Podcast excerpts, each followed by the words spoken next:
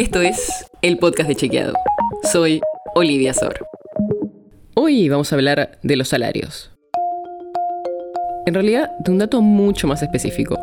Pero antes de que te diga cuál es, escucha lo que dijo la expresidenta y actual vicepresidenta Cristina Fernández de Kirchner. Nunca ha habido una participación tan baja de los trabajadores en el Producto Bruto Interno como la que estamos teniendo hoy.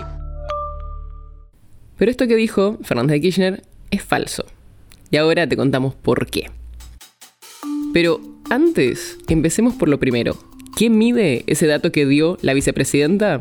La participación del salario de los trabajadores en el PBI mide, en coloquial, cuánto de la torta, que es todo lo que se produce en el país en un año, se llevan los asalariados. Es el famoso 50-50 o 50 y 50 que planteaba en algún momento el expresidente Juan Domingo Perón como objetivo para que la mitad de la riqueza del país vaya a los trabajadores y la otra mitad a los capitalistas. En 2021, el último año que tiene datos completos, fue casi el 44%. O sea, los salarios de los trabajadores representaron menos de la mitad del PBI.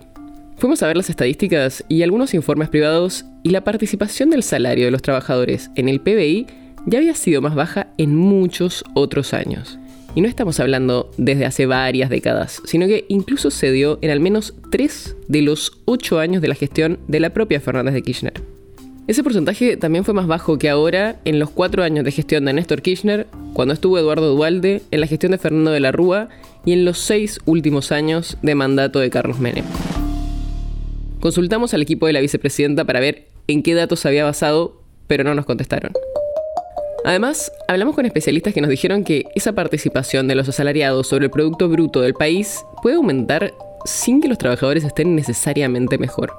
Por ejemplo, que haya una caída del salario, pero que el producto caiga incluso más. Ahí los trabajadores estarían peor, porque su salario sería menos, pero como el PBI cayó más, su participación en el producto sería más alta. Por todo esto es que la afirmación de la vicepresidenta es falsa. Hubo muchos años donde la participación de los trabajadores en relación al PBI fue menor que la actual, incluso varios años durante el kirchnerismo. La nota sobre la que se basa este episodio fue escrita por Juan José Domínguez. Si quieres saber más sobre esto y otros temas, entra a chequeado.com o seguinos en las redes. El podcast de Chequeado es un espacio en el que de lunes a viernes te contamos qué de lo que escuchaste o circuló es verdadero o falso. Te traemos datos para que puedas entender mejor las noticias. Si tienes una idea, algún tema del que te gustaría que hablemos en un próximo episodio, escribinos a podcast.chequeado.com. Y si te gustó este episodio, seguinos en Spotify o en tu app de podcast favorita y recomendanos a tus amigos. Es una producción de Chequeado, producción colaboración con Posta. La producción está a cargo de Martín Slipsuk y Sebastián Chávez.